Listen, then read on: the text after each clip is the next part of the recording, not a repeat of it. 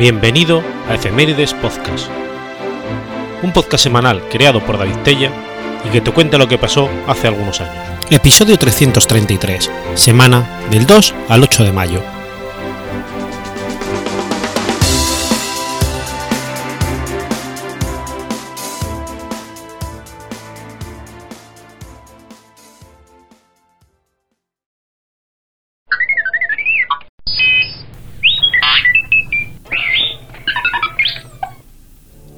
2 de mayo de 1913. Nace Iván Skadov. Iván Nikolayevich Skadov fue un general del ejército soviético y un héroe de la Unión Soviética. Skadov sirvió en unidades de tanques desde finales de la década de 1930 y comandó brigadas y regimientos de tanques durante la Segunda Guerra Mundial, por lo que recibió el título de héroe de la Unión Soviética en 1978 durante la Guerra Fría, ocupó altos cargos en las Fuerzas Armadas, que incluyó el mando de asesores militares soviéticos en Cuba y el mando del Grupo de Fuerzas del Norte, finalizando su carrera militar como jefe de la Dirección Principal de Personal.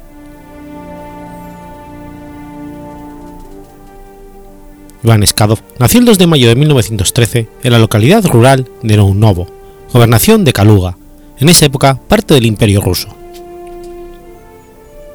Fue reclutado por el Ejército Rojo en octubre del 35 y enviado a estudiar a la Escuela de Tanques de Kharkov.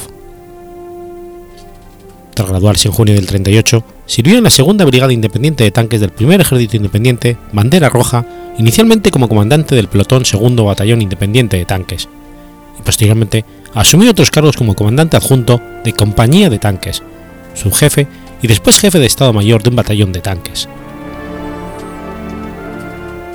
Dicha brigada combatió contra los japoneses en la batalla del lago Hassan. En abril de 1941 se convirtió en ayudante principal del cuarto batallón de tanques lanzallamas del 109 Regimiento de Tanques de la 58 División de Tanques del Segundo Ejército de Bandera Roja. Poco después del inicio de la invasión alemana de la Unión Soviética, Skadov fue enviado al frente y el 16 de julio se convirtió en su jefe de Estado Mayor para el reconocimiento del 216 Regimiento de Tanques de la 108 División de Tanques. Luchó integrado en los frentes oeste y Bismarck como parte del 50 Ejército en la batalla de Moscú. En diciembre del 41 se convirtió en comandante de compañía en un regimiento de tanques pesados y en enero del 42 fue nombrado comandante del 257 Batallón de Tanques de la 108 Brigada Independiente de Tanques, formada a partir de la 108 División. Desde marzo luchó con la brigada en el frente oeste al sur de Yukigor, pero resultó gravemente herido en abril y fue evocado a un hospital. Tras recuperarse, Skadov se convirtió en comandante del 350 Batallón Independiente de Tanques de la 169 Brigada de Tanques en junio como comandante del, 13, del Cuerpo de Tanques, la brigada luchó en la batalla de Stalingrado. A finales de marzo de 1943, el regimiento fue retirado al campamento de tanques de Tula para su reconstrucción y reaprovisionamiento. Y después de regresar al frente, luchó en la batalla de Dnieper, la ofensiva del Dnieper Carpatos y la segunda ofensiva de Hasi Kisnev. Desde el 17 de noviembre del 44, Skadov estuvo al mando de la 96 Brigada Independiente de Tanques, que el 24 de noviembre empezó a formar parte del 37 Ejército, acantonado en Bulgaria. Al finalizar la guerra, Skadov continuó al mando de la brigada, que se convirtió en el 96 Regimiento de Artillería Autopropulsada Pesada del Ejército en julio del 45. Después, se formó como comandante del 89 Regimiento de Artillería Autopropulsada Pesada de la Guardia y comandante adjunto de la 25 División Mecanizada de la Guardia. Tras graduarse de los cursos académicos de perfeccionamiento técnico en la Academia Militar de las Fuerzas Armadas y Mecanizadas, en noviembre del 53, Skadov tomó el mando de la octava División de Tanques de la Guardia del Distrito Militar de Bielorrusia. En noviembre del 57 fue enviado a estudiar a la Academia Militar del Estado Mayor de las Fuerzas Armadas de la URSS, donde se graduó de los cursos académicos superiores y de la Facultad Especial en el 58 y en el 59. En septiembre del 59 Skadov fue nombrado primer comandante en jefe adjunto del sexto Ejército de Tanques de la Guardia del Distrito Militar de Kiev. En marzo del 61 fue nombrado subcomandante en jefe de las fuerzas del Distrito Militar de los Carpatos para el entrenamiento de combate y las instituciones de educación superior. Al mismo tiempo, jefe de la Dirección de Entrenamiento de Combate del Distrito. Skadov se desempeñó como jefe de los asesores militares soviéticos en Cuba en febrero de 1964 y su comandante de entrenamiento de combate del subgrupo de fuerzas soviéticas en Cuba, convirtiéndose en comandante del grupo de fuerzas del norte en mayo de 1967. Siguió una sucesión de altos cargos para Skadov, ya que se convirtió en primer subjefe de la Academia Militar del Estado Mayor General en diciembre de 1968 jefe de la Dirección Principal de Instituciones de Educación Superior en julio del 69 y jefe de la Dirección Principal de Personal en agosto del 72. El 29 de abril del 75 fue ascendido a general del ejército y el 21 de febrero del 78 fue nombrado héroe de la Unión Soviética por sus heroicas acciones en la Segunda Guerra Mundial. En su calidad de jefe de Dirección General de Personal, se convirtió en viceministro de Defensa en febrero del 82 febrero del 87, fue transferido al Grupo de Inspecciones Generales del Ministerio de Defensa, un puesto de retiro para oficiales superiores. Iván Skadov murió el 15 de febrero del 81 atropellado por un automóvil en Moscú y fue enterrado en el cementerio de Novodevich.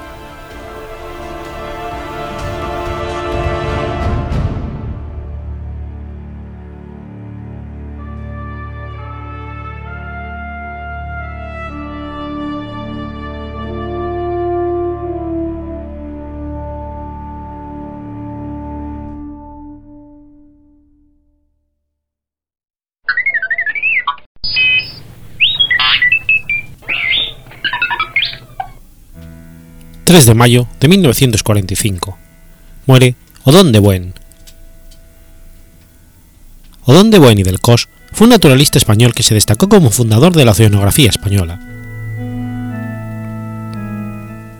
Odón del Buen y del Cos nació el 18 de noviembre de 1863 en la localidad zaragozana de Zuera. Su padre fue Mariano de Buen y Ropín y su madre Petra del Cos y Corroza. Junto a sus padres, se trasladó a Zaragoza para estudiar el bachillerato. Consciente del gran esfuerzo que suponía para la familia el traslado a la capital aragonesa, impartió clases de repaso a otros alumnos.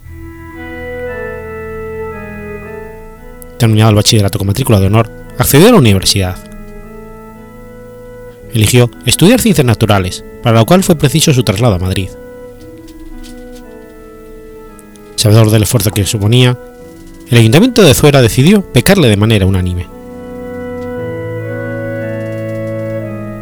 Durante su estancia en Madrid, tuvo ocasión de ampliar estudios con Máximo Laguna y José Macpherson, con los que se inició en los estudios de petrografía en la Sierra Madrileña. En esta época, y para ayudarse económicamente, comenzó a dar clases particulares, siendo uno de sus alumnos Miguel Primo de Rivera. Durante este periodo, Odón realizó estudios de hierbas y plantas que incluiría más tarde en sus Anales de Historia Natural, publicado en 1883. Tras un viaje a su tierra natal, donde en el 1885 se había declarado una epidemia de cólera, de la que murió su padre, habiéndose hecho cargo de su familia, Odón regresa a Madrid. Allí recibió la noticia de haber sido seleccionado para realizar investigaciones científicas a bordo de la vieja fragata blanca, superviviente de la batalla del Callao. Este viaje, preparado por la Marina de Guerra, había sido pensado para dar la vuelta al mundo como instrucción de guardiamarinas, pero por razones presupuestarias se redujo a un viaje en dos etapas, la primera por el norte de Europa y la segunda por el Mediterráneo y el norte de África. En ambos viajes, en los que no faltaron las penalidades, se formó la vocación oceanográfica de Don de Durante este viaje, recogió importantes materiales que sirvieron para clasificarlos más tarde. Entre ellos, dos especies de isópodos que fueron clasificados, en alusión a él, como Metropontus bueni y Porcelio bueni.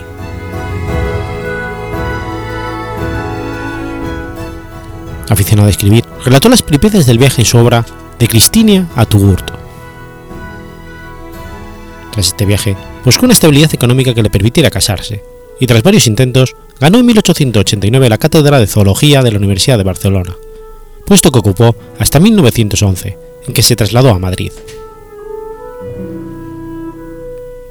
Durante su estancia en Barcelona, reforzó completamente la enseñanza de las ciencias en esta universidad. Introdujo material científico avanzado, estableció prácticas de laboratorio y salidas al campo, y estableció relaciones estrechas con la estación biológica de Vanilius. Sus extensos manuales explicaban los fenómenos naturales con planteamientos evolutistas y sin rodeos. Odón participaba también en política, difundiendo ideas republicanas y librepensadoras. Fue colaborador de las Dominicales del Libre Pensamiento, que dirigía Fernando Lozano y Montes, con cuya hija, Rafaela, se casó en 1889. Con ella tuvo seis hijos. Odón de Buen fue uno de los principales divulgadores de la teoría de la evolución de Darwin en España, pero ello le valió la oposición del cardenal Salvador Casañas y Pagues, que declaró sus enseñanzas heréticas la oposición del cardenal consiguió, en 1895, la separación de la cátedra de Odón de Buen. Posteriormente, fue acogido por el gobierno francés, que lo nombró oficial de instrucción pública. Publicó una historia natural completa con ilustraciones y grabados que tuvo gran aceptación tanto en España como en América, pese a que los sectores más conservadores de la enseñanza promovieron la prohibición de estos libros como contrarios a las doctrinas de la Iglesia Católica, que los puso en el índice de los libros prohibidos. Pero Don de Buen no imponía sus libros, con lo que cualquier intento de apartarlos de la enseñanza oficial fue infructuoso. Su separación de la cátedra produjo numerosas protestas y revueltas entre los estudiantes, que llegaron a apedrear la casa del obispo y las de otras personas notorias por su clericalismo. De Buen trasladó sus clases al Salón del Centro Federal y continuó con sus enseñanzas y salidas al campo. Pero los disturbios no cesaban y al final, durante las vacaciones de Navidad, el gobierno, aconsejado por el general Valeriano Weiler, capitán general de Cataluña, dispuso que Odón reanudara sus clases.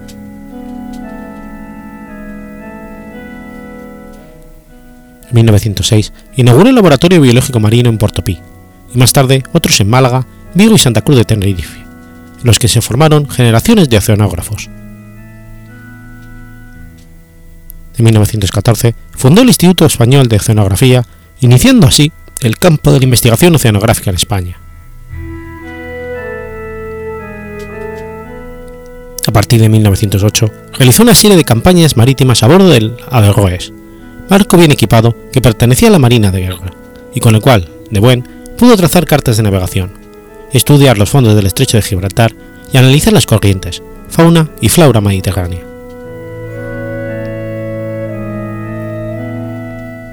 Durante este periodo, Odón de Buen coincidió en la escuela moderna de Francisco Ferrer Guardia con otros científicos, entre los que estaban Santiago Ramón y Cajal y Andrés Martínez Vargas.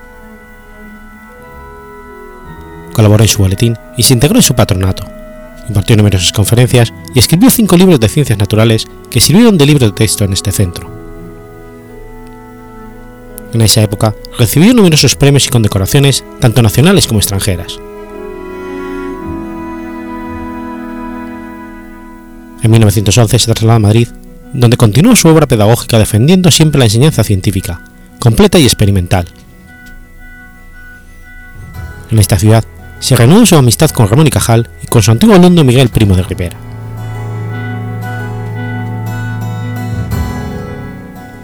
Del 17 al 20 de noviembre de 1919 tuvo lugar la Conferencia Internacional para la Exploración Científica del Mediterráneo, a la que asistió Alberto I de Mónaco. Durante todo este tiempo, se preocupó también por mejorar su pueblo natal, Zuera, para el que consiguió la construcción de un grupo escolar, el cual en la actualidad lleva su nombre. El escritor Mariano Benjure modeló un busto para ese centro, el que su día fue entregado para la reproducción a la Universidad de Zaragoza, que la exhibe en su paraninfo como homenaje al, oceanógrafo.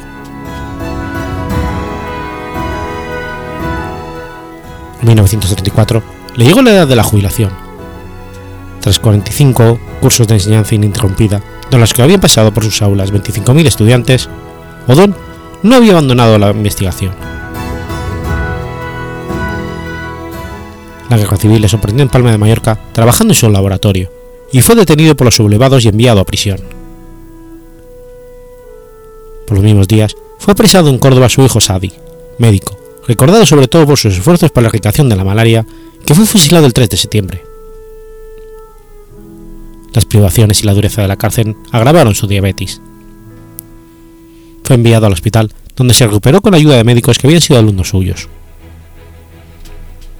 En el hospital, después de la cena, daba charlas a otros pacientes sobre biología marina. El cónsul danés y el británico se comunicaron con él en prisión y presionaron para su, para su liberación. Tras su en prisión, fue liberado a cambio de la hija y la hermana del ya fallecido Miguel Primo de Rivera, a quien habría preparado para su ingreso en la Academia General Militar de Zaragoza en 1870. Al terminar la contienda, Odón de Buen se marchó a Banjuns, donde falleció su esposa, Rafaela Lozano, en 1941. Un año más tarde se exilió a México, donde murió en el 45, a los 82 años de edad. La mayor parte de sus hijos o nietos supervivientes que lo acompañaron no volvieron a España. Y varios de ellos, como Rafael, oceanógrafo, contribuyeron de manera destacada a la vida académica y profesional del país que los acogió. En 2003, sus restos mortales se trasladaron desde México a Zuera, su pueblo natal, donde se inhumaron en un mausoleo en el cementerio municipal de esta localidad. En 2006, los restos de su esposa, Rafaela Lozano, se trasladaron desde Francia a Zuera, donde en la actualidad descansan junto a los de Odón de Buen.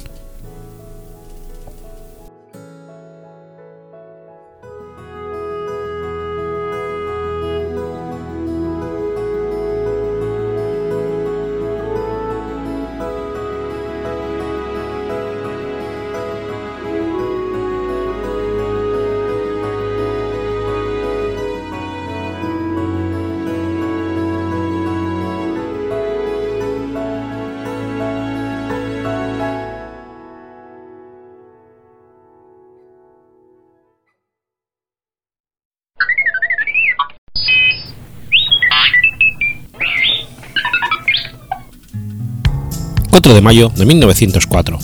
Nace Joaquín García Morato. Joaquín García Morato y Castaño fue un militar y aviador español que participó en la guerra civil en el bando sublevado. Está considerado como el máximo as de la aviación española hasta la fecha.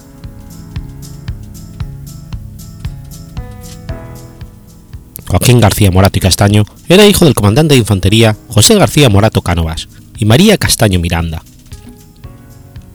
Ingresó a los 16 años en la Academia de Infantería de Toledo junto a su hermano Antonio el 8 de septiembre de 1920, y tras ser ascendido al empleo de alférez de infantería el 6 de diciembre del 22, fue destinado al Regimiento de Infantería Órdenes Militares número 77.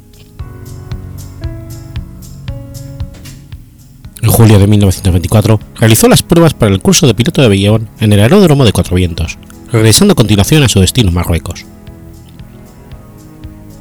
24 de diciembre del 24, su padre, comandante del Regimiento de Infantería Tetuán 45, desapareció en acción de guerra en Marruecos. En febrero de 1925 fue ascendido a teniente, siendo destinado en marzo a la plana mayor del Regimiento de Lérida.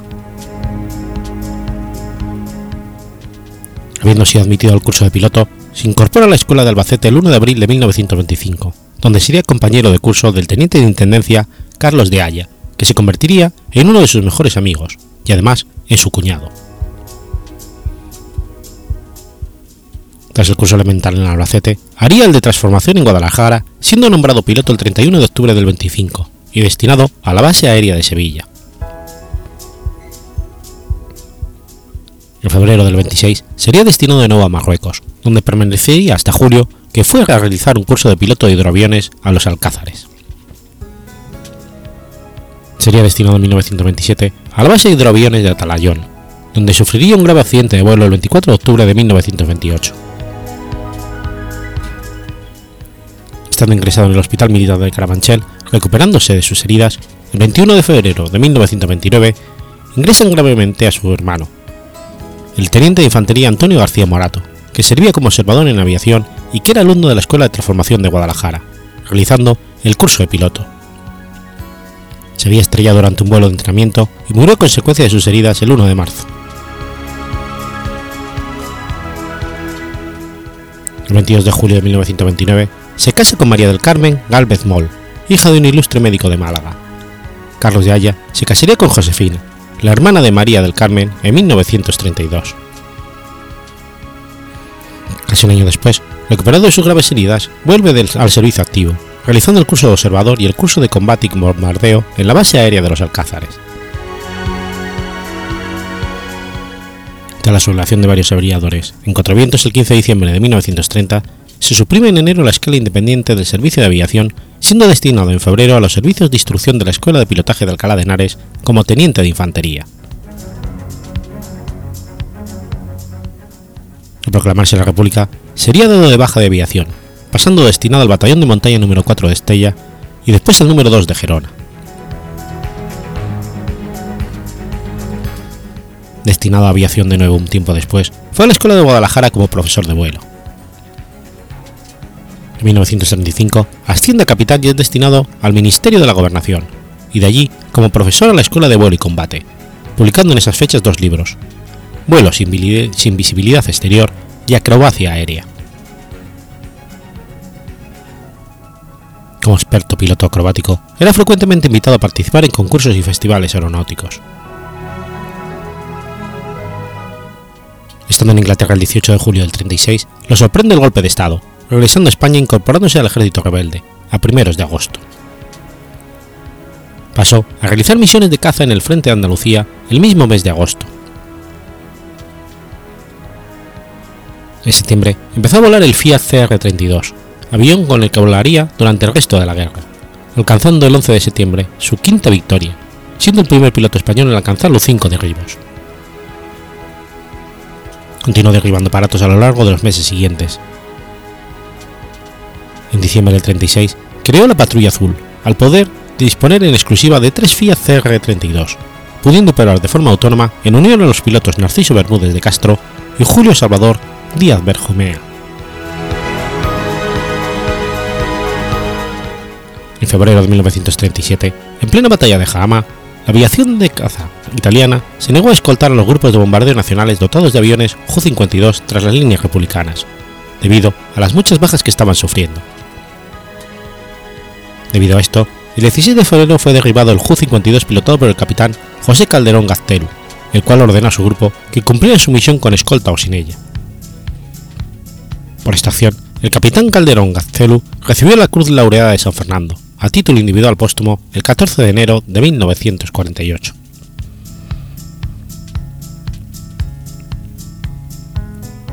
Llamado Morato a Salamanca por el jefe de aviación del bando nacional, el general Alfredo Quindelán, este le ordenó que se incorporara con su patrulla a una escuadrilla de la caza italiana para proteger a los bombarderos nacionales. El 18 de febrero del 37, durante un servicio de protección de bombarderos, los cazas italianos, al llegar a la línea del frente, se negaron a proteger los bombarderos sobre los territorios fuera del control de los nacionales.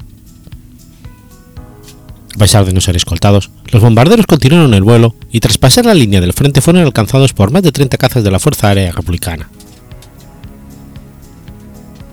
García Morato se lanzó con su patrulla a proteger sus bombarderos. Tras unos minutos de incertidumbre y viendo en el aprieto que se encontraban los cazas nacionales, el piloto italiano, capitán Noville, desobedeció la orden de no cruzar la línea de frente y salió en su ayuda, siendo seguido por el resto de la escuadrilla italiana. Por esta acción, Joaquín García Morato sería recompensado por el Gobierno Nacional con su máxima condecoración militar, la Cruz Laureada de San Fernando, a título individual.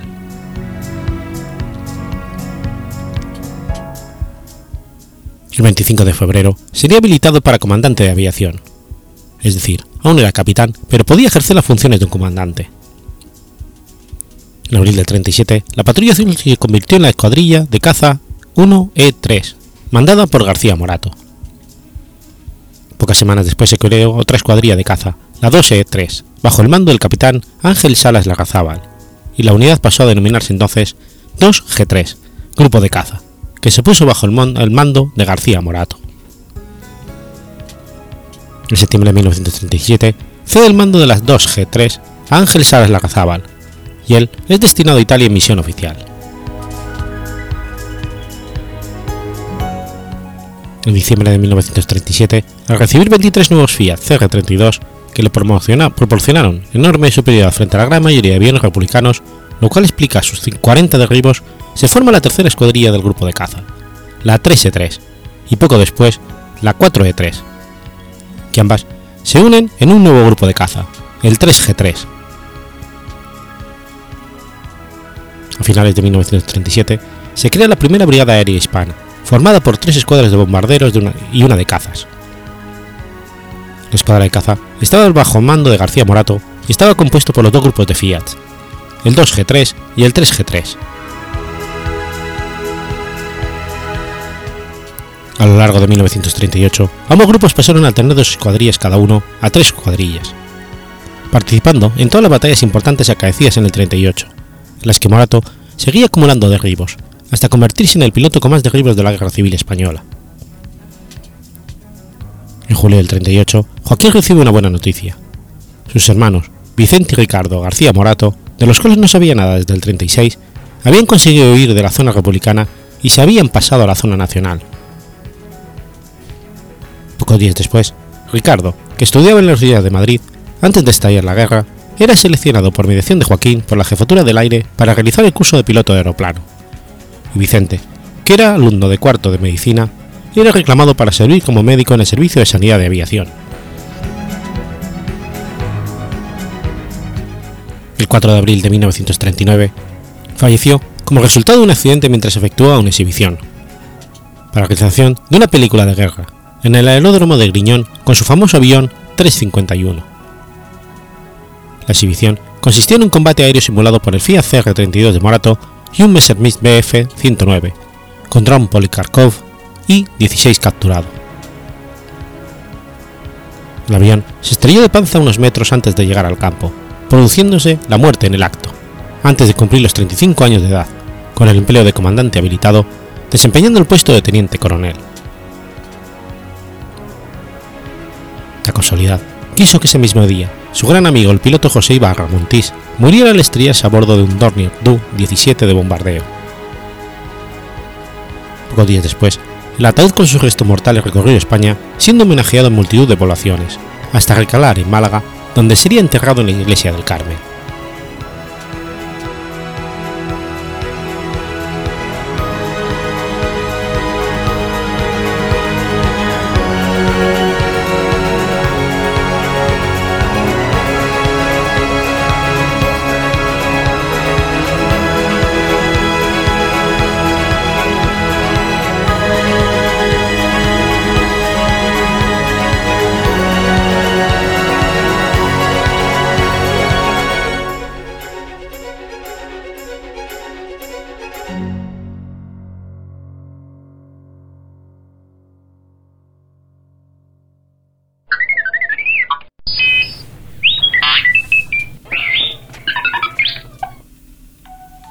5 de mayo de 1804.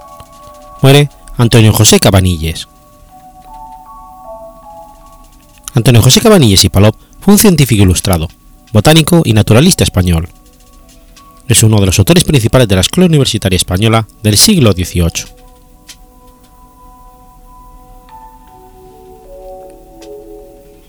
Estudió en la Universidad de Valencia, donde obtuvo los títulos de maestro en filosofía y doctor en teología, y fue ordenado sacerdote en Oviedo en 1772.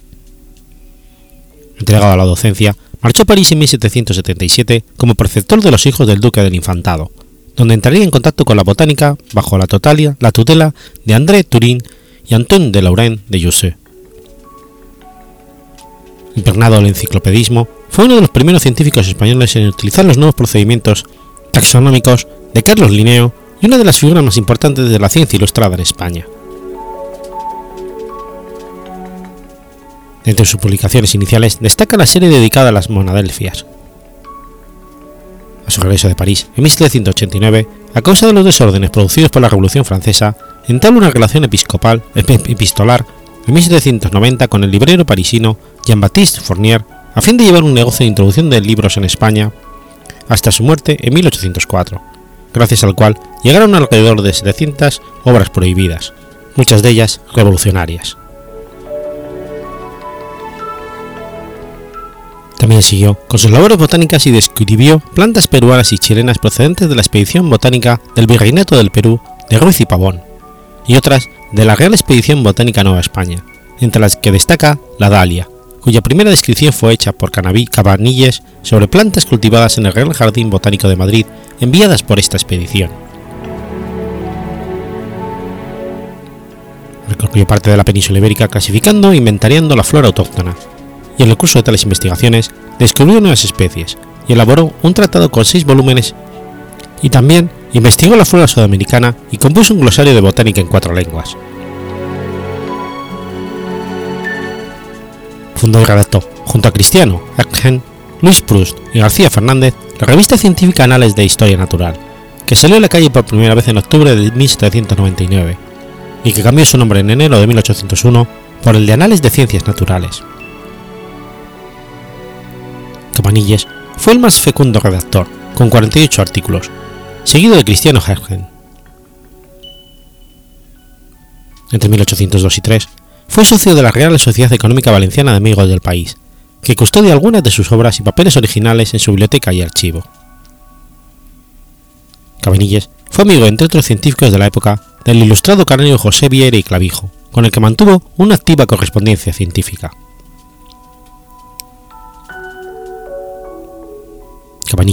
Es el principal precursor nacional de las teorías modernas sobre el ordenado aprovechamiento de los recursos naturales y el desarrollo sostenible. Se dio cuenta, por ejemplo, en su viaje por el Reino de Valencia, de que la exención del cultivo del arroz detraía el agua que necesitaba el cultivo intensivo de otros productos más necesarios. El arroz, siempre sediento, admite y malgasta caudales preciosos que distribuidos de otro modo multiplicarían los productos. Por otro lado, demostró con estadísticas de mortalidad que el cultivo del arroz perjudicaba gravemente a la salud.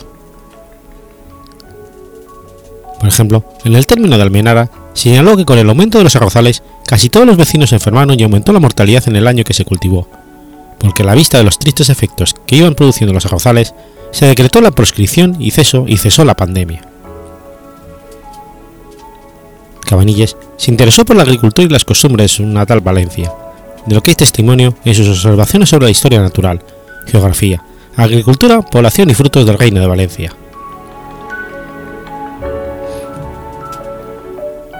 En 1801 es nombrado director del Real Jardín Botánico de Madrid, que sustituyó a Casimiro Gómez Ortega, cargo que ejercería hasta su muerte en 1804. Cabanilles fue el primer director del Real Jardín Botánico con formación científica y aunque su dirección solo duró tres años, reorganizó la institución por completo.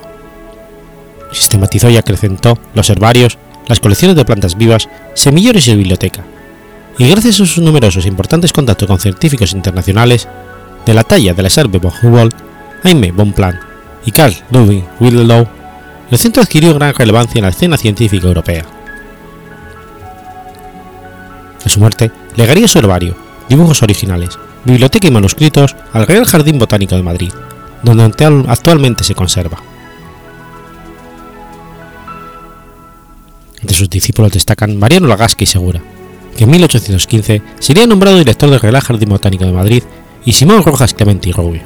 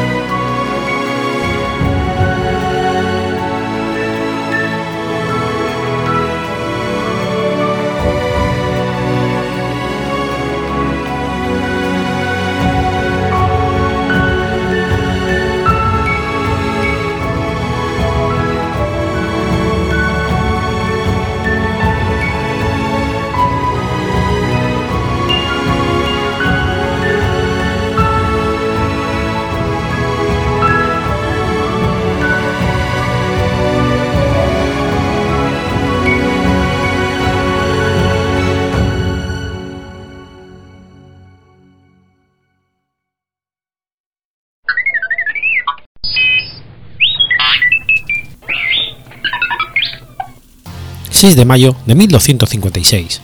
Muere Pedro Nolasco. San Pedro Nolasco fue un religioso occitano, fundador de la Orden de la Bienaventurada Virgen María de la Merced para la redención de los cautivos. Aunque se especuló sobre su natalicio en Barcelona en 1180, según los historiadores nació en Aquitania, región francesa que para ese entonces era un ducado. Cuando se menciona a Barcelona es porque su familia se trasladó allí cuando nació.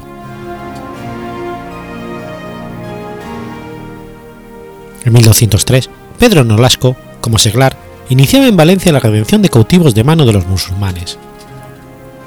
Con su propio patrimonio, organizaba expediciones para negociar redenciones. Su condición de comerciante le facilitaba esta labor. Después, fundó grupos para recaudar la limosna para los cautivos.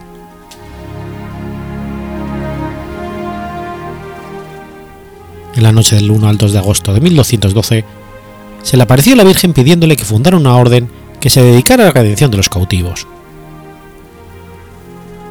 El Papa Gregorio IX la aprobó en 1235 y le dio la regla de San Agustín. Estaba compuesta por religiosos y caballeros que recibieron la institución canónica del obispo de Barcelona y la investidura militar de Jaime I. Sus miembros se obligaban, por un cuarto voto, a entregarse como rehenes para la liberación de los cautivos si no tenían el dinero necesario para su rescate. Los mercenarios pronunciaban cuatro votos. Pobreza, castidad, obediencia y cuarto, estar dispuesto a entregarse como rehenes si ese fuera el único medio de cumplir su promesa. Muchos eran, por entonces, los cristianos capturados y vendidos como esclavos a los musulmanes de África, lo que siguió ocurriendo hasta que desapareció la piratería. Los mercenarios cumplieron con la promesa hecha y en su historia constatan, perfectamente documentadas, 344 redenciones y más de 80.000 redimidos.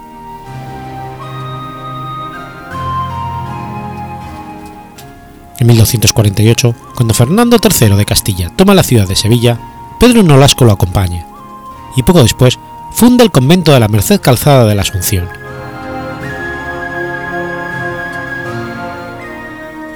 Pedro Nolasco fue canonizado y su fiesta se celebra el 6 de mayo. Se le representa vistiendo el hábito blanco de los mercedarios, con unas cadenas rotas que simbolizan la liberación de los cautivos, un estandarte con las armas de la corona de Aragón, una cruz y un ramo de olivo. Zurbarán lo representó en un ciclo de cuadros para el convento de los mercedarios de Sevilla, conservados hoy en el Museo del Prado de Madrid y que constituyen la iconografía más conocida de este santo. Es el patrón del viso del Alcor desde 1630, debido a la vinculación de esta población de los alcores sevillanos con la orden mercedaria.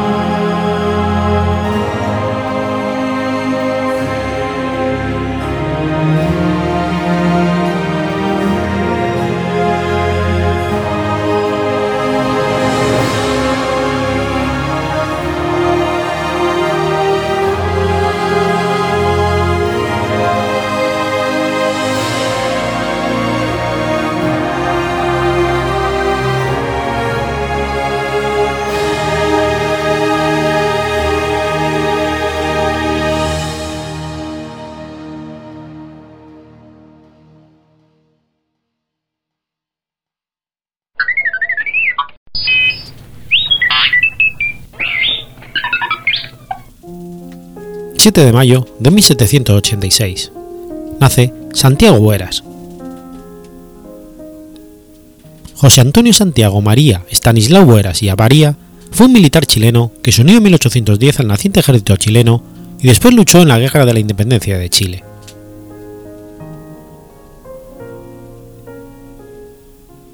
Bueras nació en Santiago, aunque por algunos años fue un asunto discutido su lugar de nacimiento.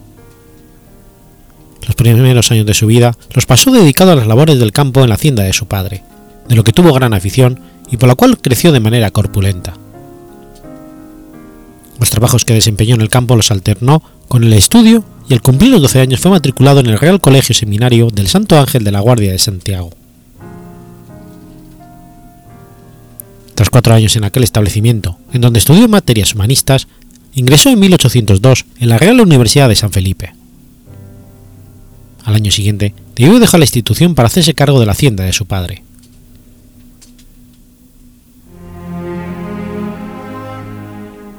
Al producirse la primera Junta de Gobierno de Chile, el 18 de septiembre de 1810, Bueras se hallaba en Santiago por asuntos de negocios, generándole una gran impresión el despliegue militar que se realizó para resguardar la Junta de Gobernativa, lo que le animó a unirse al bando patriota y también al ejército de Chile.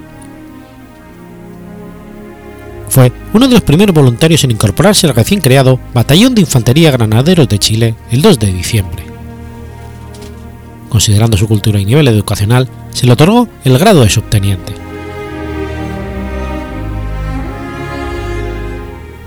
El 1 de abril de 1811 participó en la sofocación del motín de Figueroa, siendo esta acción su bautismo de fuego. Posteriormente, hizo toda la campaña de la Patria Vieja entre 1813 y 14, a las órdenes del brigadier José Miguel Carrera y el general Bernardo O'Higgins, en los batallones de granaderos de Chile y auxiliadores de la patria, distinguiéndose y ganando fama en varios enfrentamientos de este periodo, como la sorpresa de Hierbas Buenas en la madrugada del 27 de abril de 1813. También se destacó en las acciones del Manzano y Doñiguelo, tras la cual la Junta de Gobierno le confirió, por sus variados méritos, el grado de teniente coronel el 31 de enero de 1814. En el combate de Cuchacucha, el 23 de febrero, aguantó con la, guerrilla que comandaba el ataque de fuerzas numéricamente superiores, y dio tiempo al coronel Juan McKenna para que acudiera al lugar y dispersara a los realistas. Durante los preparativos de la defensa de Rancagua, se le encomendó la explotación y exploración del sur para vigilar los movimientos enemigos, replegándose en el último momento. En Mendoza, Bueras fue comisionado por el general José de San Martín para dirigirse al Chile y organizar guerrillas en el Aconcagua, valiéndose de su conocimiento de todo el valle y su influjo en la gente de la zona, junto con Manuel Rodríguez y otros patriotas comprometidos. Ya en Chile, reclutó guerrilleros entre los hombres de su haciendo y de toda la región, y los equipó y armó con sus propios medios, comenzando después la misión de hostigar a los realistas. Bueras fue uno de los promotores del movimiento de 1816, siendo uno de los principales agitadores.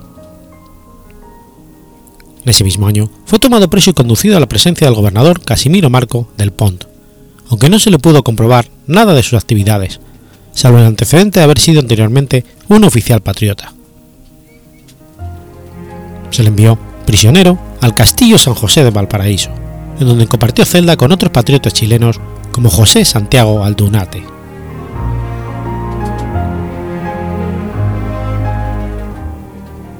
Bueras se lleva prisionero en la fragata Victoria en la rada de Valparaíso, a punto de ser destinado al archipiélago Juan Fernández, cuando se supo en el puerto del triunfo patriota en la batalla de, de Chacabuco el mismo 12 de febrero de 1817. Con el apoyo de sus compañeros y otros individuos del puerto, logró obtener la libertad y sorprender y tomar el castillo del lugar. Posteriormente se incorporó al Ejército Unido Libertador de Chile, con su rango de teniente coronel. El gobierno chileno le encomendó la organización del Batallón Infantes de la Patria y el 30 de septiembre fue nombrado comandante del batallón. Participó en la campaña de O'Higgins en el sur, actuando en el sitio de Talcahuano en diciembre y después en la retirada hacia el norte ante la llegada de los refuerzos realistas. Tras esta campaña Bueras pasó de la rama de infantería a la caballería, en los cazadores a caballo.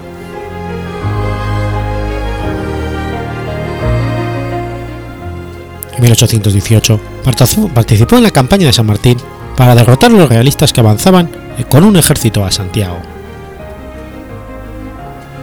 En el combate de Quecheraguas del 15 de marzo, Bueras salvó al comandante Ramón Freire y a uno de los escuadrones de cazadores de ser aniquilado por una fuerza numéricamente superior de la caballería realista, avanzando, por iniciativa personal, con el escuadrón que comandaba para protegerlos. Estuvo en la sorpresa de Cancha Rayada el 19 de marzo, donde logró mantener reunidos unos 100 jinetes de cazadores, quienes bajo su mando lograron a punta de sable rescatar a O'Higgins, que se encontraba herido y completamente cercado por las fuerzas realistas. Tras conducir a O'Higgins a un lugar seguro, apoyó la retirada de la división del comandante Juan Gregorio de las Heras, protegiendo su retaguardia y también ayudando a reunir a los, a los dispersos de la batalla.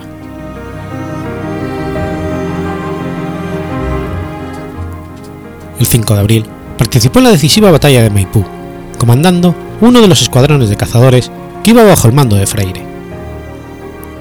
En esta batalla, quedó mortalmente herido por una bala en la cabeza en los últimos momentos del encuentro, cuando su escuadrón cargaba contra él a la derecha de la división del comandante José de Ordóñez, convirtiéndose en el jefe de mayor graduación muerto en este enfrentamiento. Una vieja tradición que ha llegado hasta la actualidad cuenta que en uno de los anteriores y variados encuentros con la caballería realista se le quebró el sable, por lo que para esta batalla portaba dos sables. Sus restos fueron enterrados en la Catedral Metropolitana de Santiago, con todos los honores militares correspondientes a su rango. La caballería chilena, agradecida por sus hechos de armas, escribió una piedra recordatoria en el sitio mismo de su muerte. Aquí murió por la patria en demanda de su libertad.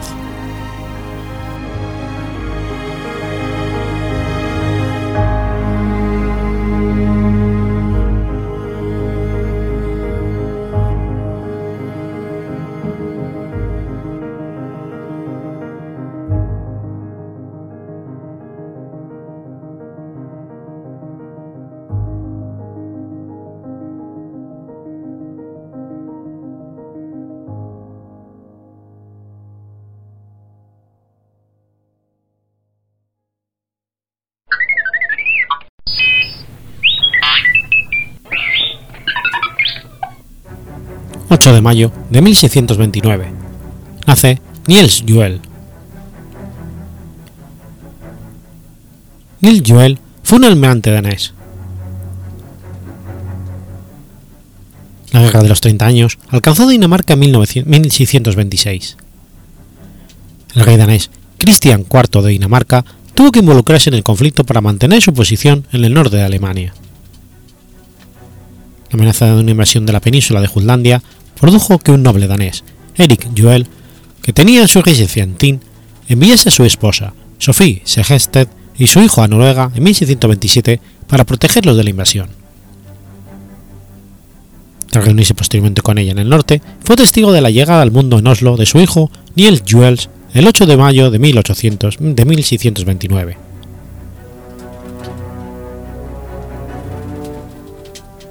Poco después de la guerra, la familia pudo volver a Dinamarca, donde nació otro hijo de la familia, Jens Juel, quien con su madurez fue un diplomático y estadista de gran influencia en la corte danesa.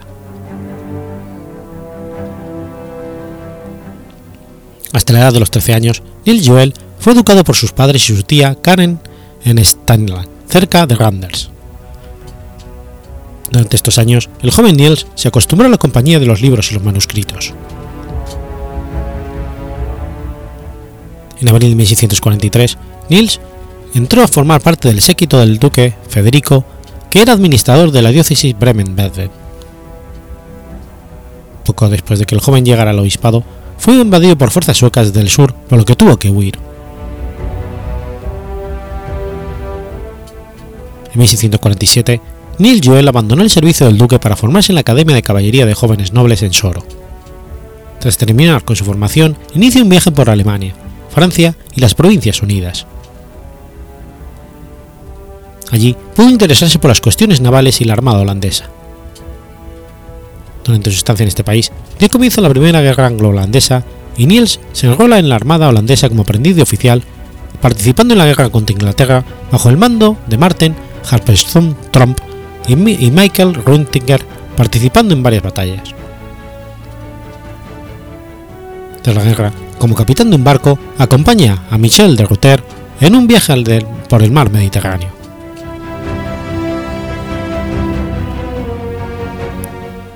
Cuando Nils Joel vuelve a Dinamarca en 1656, Federico III le concede un puesto como oficial de la Marina. Un año después, comienza la Guerra Sueco-Polaca de 1656, y el bloqueo de la ciudad de Gadax por parte de los suecos produjo el perjuicio del comercio holandés en el mar Báltico por lo que las Provincias Unidas deciden enviar una flota que es apoyada por la flota danesa. Nils Joel participa en esta expedición como capitán de barco. Suecia y las Provincias Unidas llegaron a un acuerdo de paz antes de que la confrontación y la flota regresó a sus bases. Al año siguiente, las relaciones entre Dinamarca y Suecia se volvieron muy tensas, y en mayo Federico III encargó a Niels que bloqueara el acceso de los barcos suecos al estrecho de Sunda. La guerra sueco-danesa comenzó en junio y Niels fue nombrado almirante y comandante en jefe de Holmen, la más importante base naval de la Armada danesa en Copenhague.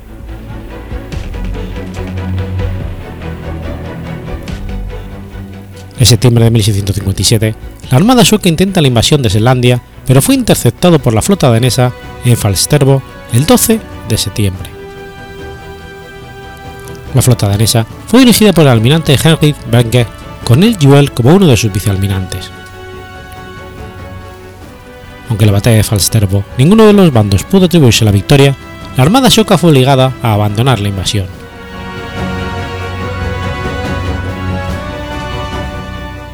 El invierno de 1657-58 fue duro en Escandinavia, y los estrechos que separaban Dinamarca y Suecia se congelaron este hecho imposibilitó la movilización de la flota danesa al tiempo que permitía el paso de las tropas de Carlos X Gustavo de Suecia por los estrechos y su aparición sorprendente en las cercanías de Copenhague.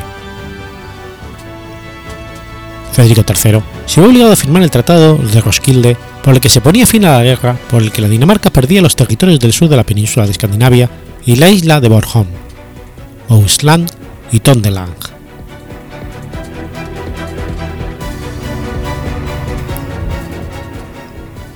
Pocos meses después, Suecia dio comienzo a la guerra sueco-danesa de 1658 al 60, y sus tropas asedian Copenhague.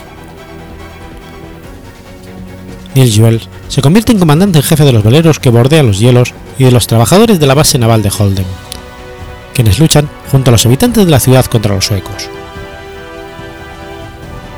En octubre, la ciudad es abastecida por una flota holandesa tras la batalla de Oresund. La guerra terminó con la muerte del rey sueco Carlos X Gustavo en 1660.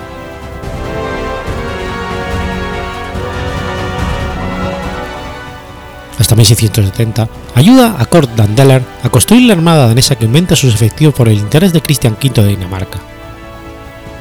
Gracias a su buen trabajo, recibirá de manos del rey la Orden de Dannebrog de 1674. La guerra franco-holandesa enfrentó a Francia y Suecia, que se enfrentaron a una coalición de estados europeos que incluían las Provincias Unidas, el Imperio Español, el Sacro Imperio Romano Germánico y el Margraviato de Brandenburgo.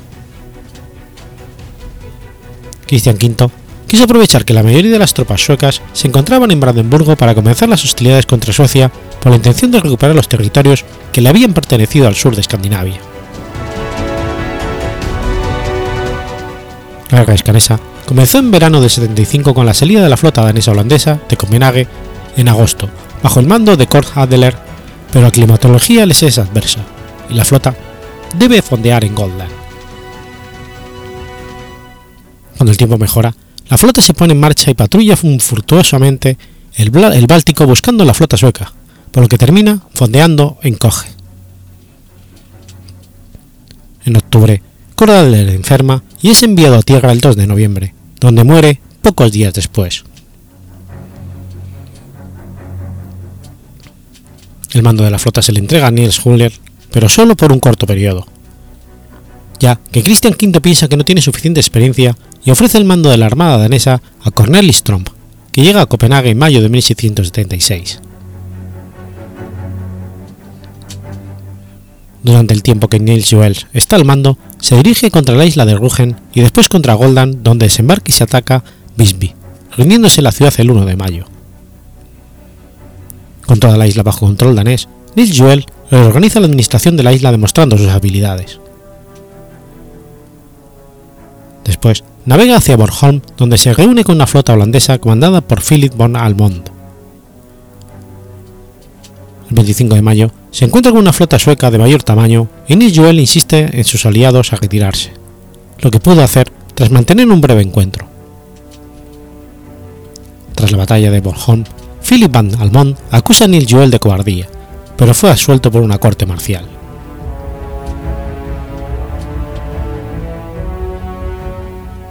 Nils Joel tuvo un papel destacado en la batalla de Olan, en la que rindió el navío Svardet, gobernado por el segundo al mando de la flota sueca.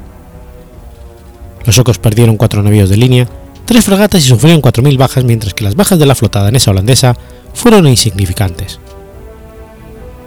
Esta victoria permitió el desembarco de tropas danesas en Suecia.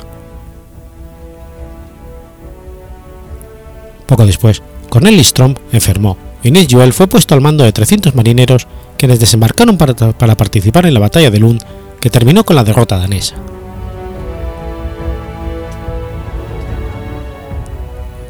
En febrero de 1677, Tromp es enviado a las Provincias Unidas para reunir una flota holandesa que sirviese de apoyo a la armada danesa, y es otra vez temporalmente puesto a la cabeza de la flota. Las tropas danesas se encontraban en una apurada situación en Suecia y solo la armada podía mantener las líneas de comunicación abiertas. Nils participó, partió de Copenhague en mayo con el objeto de transportar soldados daneses a Suecia y al mismo tiempo evitar la unión de las flotas suecas. La flota sueca se encontraba dividida estando anclada una parte en Skagerrak y otra en el mar Báltico. Su objetivo era converger en el estrecho de Sund para destruir la armada danesa. Cuando la flota sueca de Skagerrak se encontraba en el Gran Belt, se encontró con que la flota danesa estaba esperando en la isla de Falset.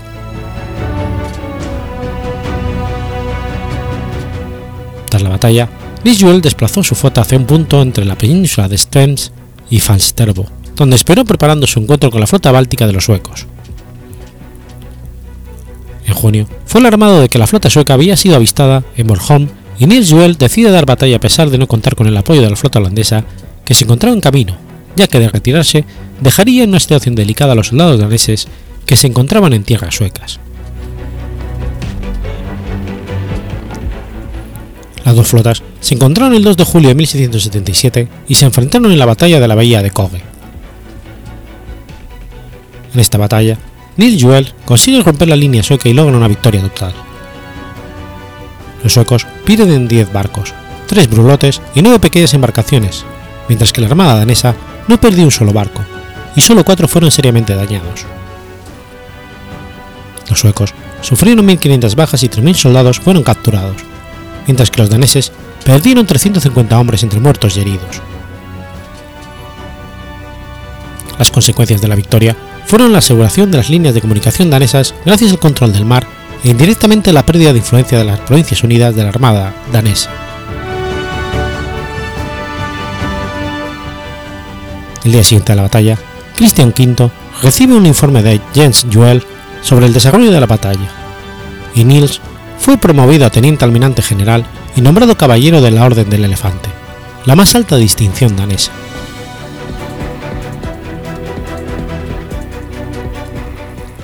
A pesar de la victoria, Cornelis Tromp volvió a ponerse al frente de la Armada danesa tras regresar de las Provincias Unidas. Al año siguiente, Cornelius Tromp reunió su cargo como comandante en jefe de la Armada aliada y Niels Juel fue puesto al mando de la Armada.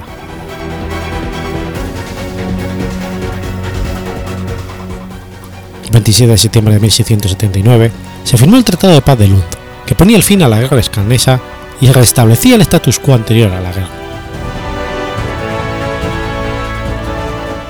Neil Juel, que desde 1678 formaba parte del Consejo Real, fue promovido en 1683 a presidente del almirantazgo, desde donde promovió la creación de la base naval de Neyholm y una serie de medidas por las que Dinamarca se convirtió en la primera potencia naval en el mar Báltico hasta la primera batalla de Copenhague en 1801.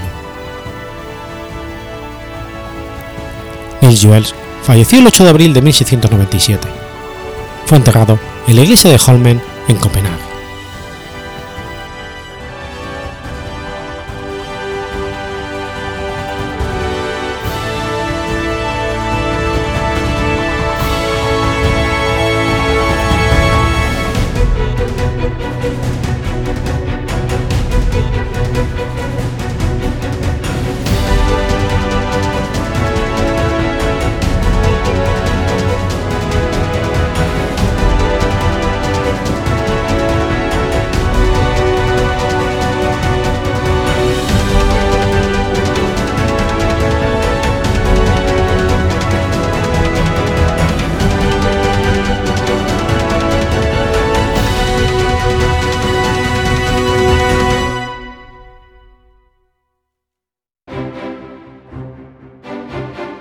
Has escuchado Efemérides Podcast.